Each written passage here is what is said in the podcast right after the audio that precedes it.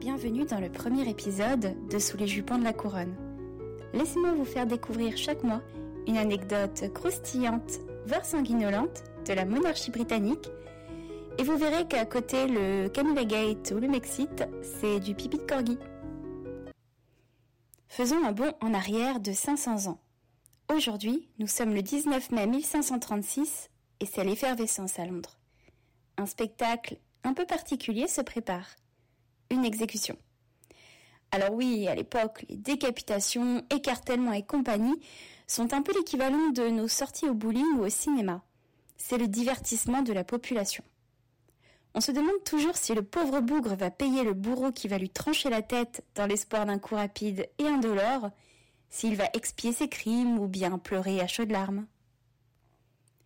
Au XVIe siècle, en Angleterre, il y a des exécutions chaque semaine le deuxième roi de la dynastie Tudor, j'ai nommé Henri VIII, ce cher bourreau des cœurs, au sens littéral du terme, est un fervent adepte de la décapitation. Quand il souhaite se débarrasser d'un concurrent pour le trône, d'un ministre qui ne parvient pas à lui obtenir ce qu'il souhaite, ou même de son meilleur ami qui l'a déçu, Henri a toujours recours à la même solution, la bonne vieille méthode de l'exécution. Rapide, efficace et sans bavure. Si elle est bien exécutée, bien sûr. Mais en ce jour du 19 mai 1536, ce n'est ni un noble anglais ayant une légitimité à s'asseoir sur le trône, ni un ministre incompétent qui est sur le point de perdre la tête. Henri a décidé d'innover. C'est sa propre femme qu'il va décapiter. Et le peuple en est ravi. Les londoniens détestent leur reine. Pour eux, c'est la putain du roi, la sorcière, la putain aux yeux de grenouille. Ils la tiennent pour responsable de tous les bouleversements qui ont frappé l'Angleterre ces dernières années. Anne Boleyn est la femme la plus haïe du pays. Mais comment est-elle passée de simple noble anglaise à reine d'Angleterre, puis de reine d'Angleterre à traîtresse en seulement quelques années? Eh bien, à première vue, Anne Boleyn n'avait rien d'exceptionnel. On ne connaît même pas sa date de naissance. Pour certains historiens, elle serait née en 1501, pour d'autres en 1507. Son père, Thomas Boleyn, issu d'une famille sans grande importance, est ambassadeur. Sa mère, Elisabeth, est une Howard, l'une des plus nobles familles d'Angleterre. Anne a une sœur aînée Marie et un frère George. Les Boleyn sont une famille parmi tant d'autres. Ce qui les distingue, c'est leur redoutable intelligence et surtout leur ambition. Ce sont un peu les Lannister du XVIe siècle anglais. Anne est envoyée très tôt à la cour de France avec sa sœur afin de parfaire son éducation. Ce séjour sera décisif. À la cour du roi François Ier, Anne côtoie des adeptes de cette nouvelle religion qui faisait presque jurer le pape, le protestantisme. Elle découvrit les réformes religieuses grâce à Marguerite de Navarre, la sœur du roi de France. Elle adopta également le style français. C'était un peu la Emily Paris de la Renaissance. Elle commença à porter la coiffe française, une coiffure très osée pour l'époque, car elle laissait entrevoir la naissance de ses longs cheveux bruns. So shocking. C'est peut-être son nouveau look et ses manières Frenchy qui ont permis à Anne de se démarquer des banales roses anglaises qui papillonnaient à la cour d'Henri VIII. Elle débarqua en 1522 lors d'un bal masqué, sous le nom très approprié pour elle, Persévérance. Rapidement, elle attire tous les regards et devient aussi populaire à la cour que Blair Waldorf au lycée dans Gossip Girl. Mais elle attire surtout un regard, celui d'Henri VIII, qui s'imagine déjà la prendre comme maîtresse, comme il l'a fait avec sa sœur Marie, dont il s'est bien vite lassé d'ailleurs. Quel naïf cet Henri. Anne va rapidement rejeter sa proposition de polir ses joyaux de la couronne. Le trouve-t-elle repoussant?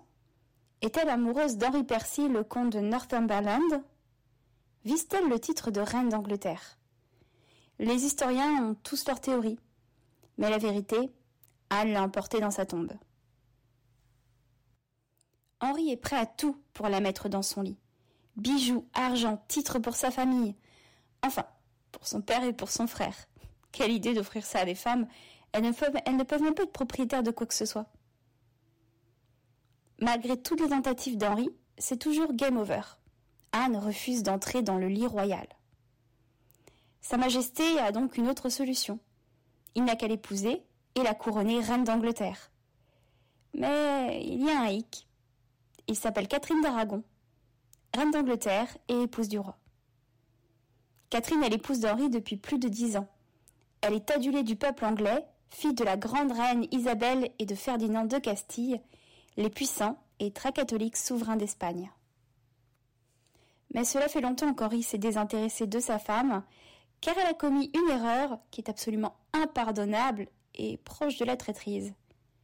Elle a échoué en ne donnant naissance qu'à une fille et non au fils tant espéré à qui il pourrait transmettre sa couronne et son trône. Pauvre roi, s'il avait su qu'en réalité c'est l'homme qui décide du sexe de l'enfant lors de la conception. C'est le début de la grande affaire du roi. Aujourd'hui, c'est très facile de divorcer, mais à l'époque, on ne se débarrassait pas si facilement de son conjoint. Le seul à pouvoir accorder le divorce au roi, c'est le pape. Et pas de chance pour Henri, le pape refuse, et il a une très bonne raison d'ailleurs. La reine est la tante de Charles Quint, empereur du Saint-Empire germanique, qui aurait le pouvoir de se venger sur sa sainteté s'il permettait à Henri de se débarrasser de Catherine. Le refus du pape signe d'ailleurs l'arrêt de mort du cardinal Wolsey, le ministre d'Henri VIII, qui était chargé de le convaincre d'annuler le mariage royal. Heureusement pour Wolsey, il a la bonne idée de casser sa pipe avant d'être amené sur le billot. Il a peut-être échoué dans sa mission, mais au moins son timing était parfait. Henri est furieux. Anne refuse toujours de s'occuper de ses bijoux de la couronne, et Catherine clame haut et fort qu'elle est la reine d'Angleterre et l'épouse légitime du roi. Il décide donc de prendre une décision massive, aussi massive que son ego, créer l'Église d'Angleterre, dont il serait le chef suprême, et se divorcer lui-même pour épouser Anne. Rien que ça. Cela impliquerait donc de rompre avec l'Église catholique, impensable pour la population anglaise, très attachée à la religion et au pape. Mais Henri se moque de la vie de ces sujets. C'est un peu le 49-3 version XVIe siècle. Nous sommes en 1533, trois ans avant son exécution. Et Anne savoure sa victoire. Elle est finalement couronnée reine d'Angleterre le 1er juin 1533 à l'abbaye de Westminster lors d'une cérémonie des plus extravagantes. Henri jubile. Il a enfin obtenu ce qu'il souhaitait, Anne Boleyn. Et non seulement elle a enfin cédé à ses avances, mais elle est également déjà enceinte. Et pour ne rien gâcher, la rupture avec le pape et la religion catholique lui a permis de fermer les monastères présents en Angleterre, qui appartenaient à l'Église, et de récupérer ses richesses. Malinx le lynx. Quant à Anne, elle est à présent la femme la plus puissante d'Angleterre. Elle n'est pas seulement reine, elle a également reçu le titre de marquise de Pembroke et devint ainsi la première femme à détenir un titre en son nom propre, sans compter ceux attribués à son père et à son frère. Enceinte, elle sait que si elle donne naissance à un fils viable, sa position sera assurée, comme le sera la dynastie Tudor. Dès le début de son règne, Anne refuse de faire office d'ornement. Elle a une voix et surtout des opinions. Mais à l'époque, l'égalité homme-femme, eh bien, ça n'existe pas. La reine consort n'a qu'une seule utilité pondre à la chaîne des héritiers et surtout rester muette. Anne refusera de jouer le jeu et imposera ses propres règles. Elle souhaite consolider la religion anglicane, convaincre le peuple de l'hypocrisie de l'Église catholique et améliorer les conditions de vie de ses sujets et leur accès à l'éducation par exemple. Anne n'a pas non plus oublié les années passées en France. Elle est toujours très attachée à notre pays. Elle souhaite donc influencer le roi vers une alliance avec François Ier et pourquoi pas fiancer sa fille avec le fils du roi de France. Cette tentative de prendre les rênes de la politique étrangère du pays agacera beaucoup le roi, qui change d'avis comme de chemise. Le lundi, il décide de s'allier à François Ier pour lutter contre Charles Quint. Le mercredi, il décide d'entrer en guerre contre lui avec Charles. Bref, avec Henri, on ne sait jamais de quoi demain sera fait. Cet aspect de la personnalité d'Anne est souvent occulté. On la représente toujours comme une provocatrice sexy qui a connu une fin tragique, où on ne parle que de la période qui a précédé son couronnement. Après tout, c'est bien plus vendeur de la dépeindre dans les séries et les films comme une prédatrice séduisante que comme une femme politique déterminée à mettre à bien ses projets. Malheureusement, c'est ce désir de participer à la vie politique de son royaume qui causa en partie sa perte. Au début, amis et alliés, Anne et Thomas Cromwell, ministres et amis du roi, avaient deux visions différentes sur l'utilité des richesses confisquées à l'Église catholique lors de la dissolution des monastères. Thomas Cromwell considérait qu'elles devaient revenir au roi. Anne souhaitait les distribuer au peuple afin d'améliorer leurs conditions de vie en créant des écoles ou des orphelinats. La guerre était déclarée entre Thomas et Anne. Et Thomas savait l'influence que pouvait avoir Anne sur le roi, surtout si elle parvenait à accoucher d'un fils. Car c'était là le point faible de la reine. Anne avait donné naissance à une fille, Élisabeth, quelques mois après son couronnement. Et depuis, elle accumulait les fausses couches. Et Henri commençait à s'impatienter. Il n'avait pas seulement épousé Anne par amour, elle devait aussi mettre au monde son héritier si elle souhaitait rester en faveur. En janvier 1536, Anne retomba enceinte. Et pour couronner le tout, sa grande rivale Catherine mourut d'un cancer, bien que beaucoup accusaient Anne de l'avoir empoisonnée. Mais le jour de l'enterrement de Catherine, Anne fit une fausse couche qui, pour certains, scella son destin. C'était un garçon, qui, selon certaines sources, était difforme. Et à l'époque, les malformations étaient vues comme la marque du diable. Anne savait que sa position était plus que précaire et convoitée par une certaine Jane Seymour, une de ses dames d'honneur, courtisée depuis peu par Henri.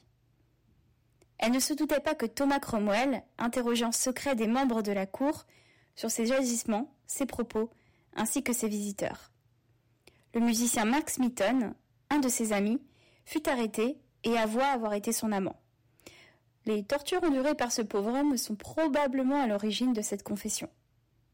Sir Henry Norris, William Brereton et Francis Weston furent également arrêtés. George Boleyn, le frère d'Anne, est également arrêté et conduit à la Tour de Londres. Rapidement, la reine d'Angleterre est arrêtée à son tour après avoir appris les chefs d'accusation. Haute trahison, adultère et inceste. Rien que ça. Conduite de suite à la Tour de Londres, elle est emprisonnée en attendant son procès dans une cellule avec pour seule compagnie des femmes comme sa propre tante qui la méprise et qui rapporteront tous ses propos Thomas Cromwell.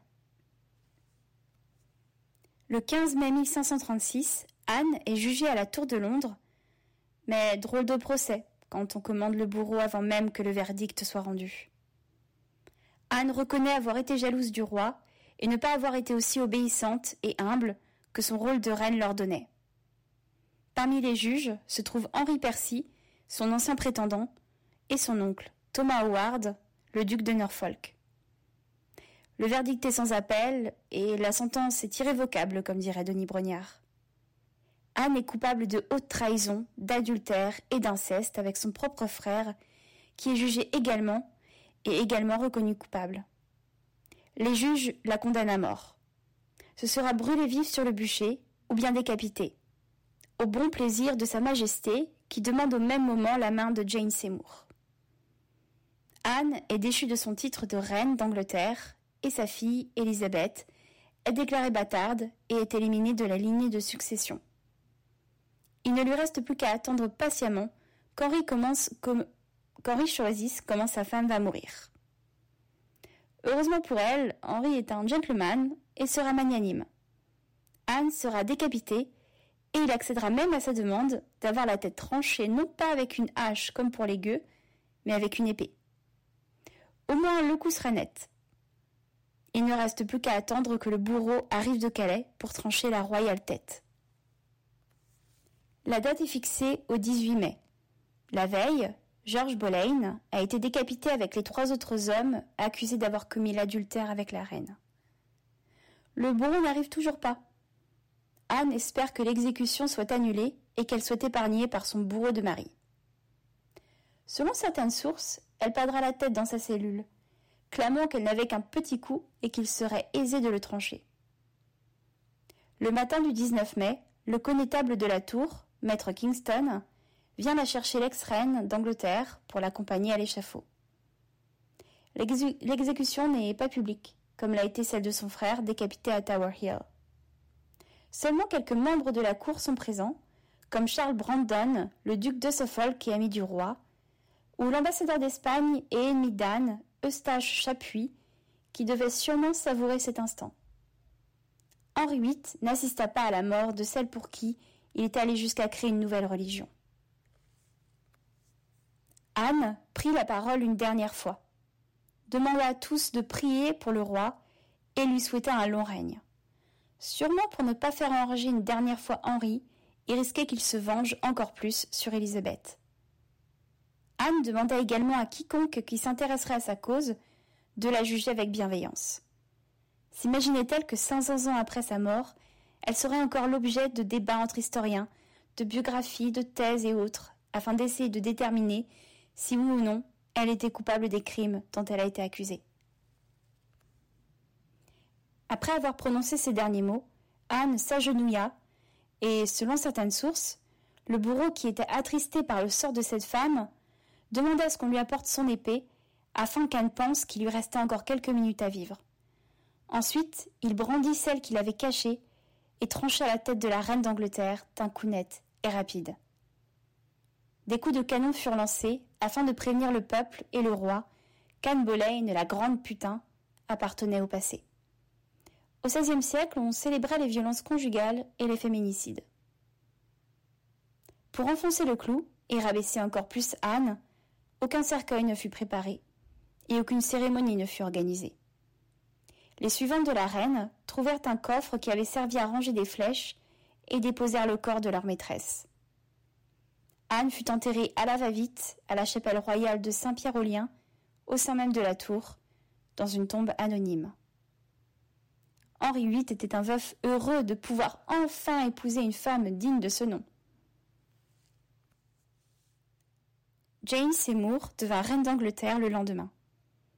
Afin de célébrer ce troisième mariage, le roi ordonna que chaque portrait de son ancienne épouse fût détruit et que chaque emblème et initiale d'Anne soit retiré et remplacé par ceux de Jane. C'était sa petite tradition à chaque fois qu'il se débarrassait d'une de ses épouses. Ça devait lui coûter cher en travaux. Anne fut peut-être enterrée dans une tombe anonyme, mais elle ne tomba certainement pas dans l'oubli. Quand sa fille Élisabeth devint reine d'Angleterre en 1559, la mémoire d'Anne fut discrètement réhabilitée. Des portraits de l'ancienne reine furent peints et on la qualifiait de martyr. Élisabeth, de ce que l'on sait, ne mentionna jamais publiquement sa mère. Cependant, une de ses bagues cachait son propre portrait et celui d'une femme ressemblant étrangement à Anne Boleyn. Peut-être était-ce l'hommage discret d'Élisabeth pour sa mère, qu'elle n'a connue que pendant trois ans. Anne est considérée par certains historiens comme étant la reine consort d'Angleterre la plus influente. On ne peut en effet nier l'impact que cette femme a eu sur son pays, ni sa volonté de promouvoir la réforme anglaise, ou bien sa fin tragique, comme première reine consort à avoir été exécutée pour haute trahison. Le paradoxe, c'est que l'on connaisse si bien l'influence qu'elle a eue et la reine qu'elle était, mais que la femme nous soit autant inconnue. À quoi ressemblait-elle? Tous ses portraits contemporains ont été détruits en 1536, et nous n'avons que des descriptions qui ne peuvent être objectives car venant d'alliés et d'ennemis d'Anne. Que ressentait-elle pour son époux? Nous n'avons pas de journal intime ou assez de lettres pour y répondre. Anne restera cette énigme que beaucoup de films, séries et de romans tenteront de résoudre. Mais la clé de cette énigme repose avec la reine d'Angleterre dans la tour de Londres, qui doit sûrement savourer sa victoire d'avoir marqué l'histoire et laissé une trace indélébile qu'Henri VIII n'a jamais réussi à effacer malgré ses nombreux efforts. Merci, à tous d'avoir écouté ce podcast que je dédie à ma collègue Lacia et à bientôt pour un nouvel épisode de Sous les jupons de la couronne.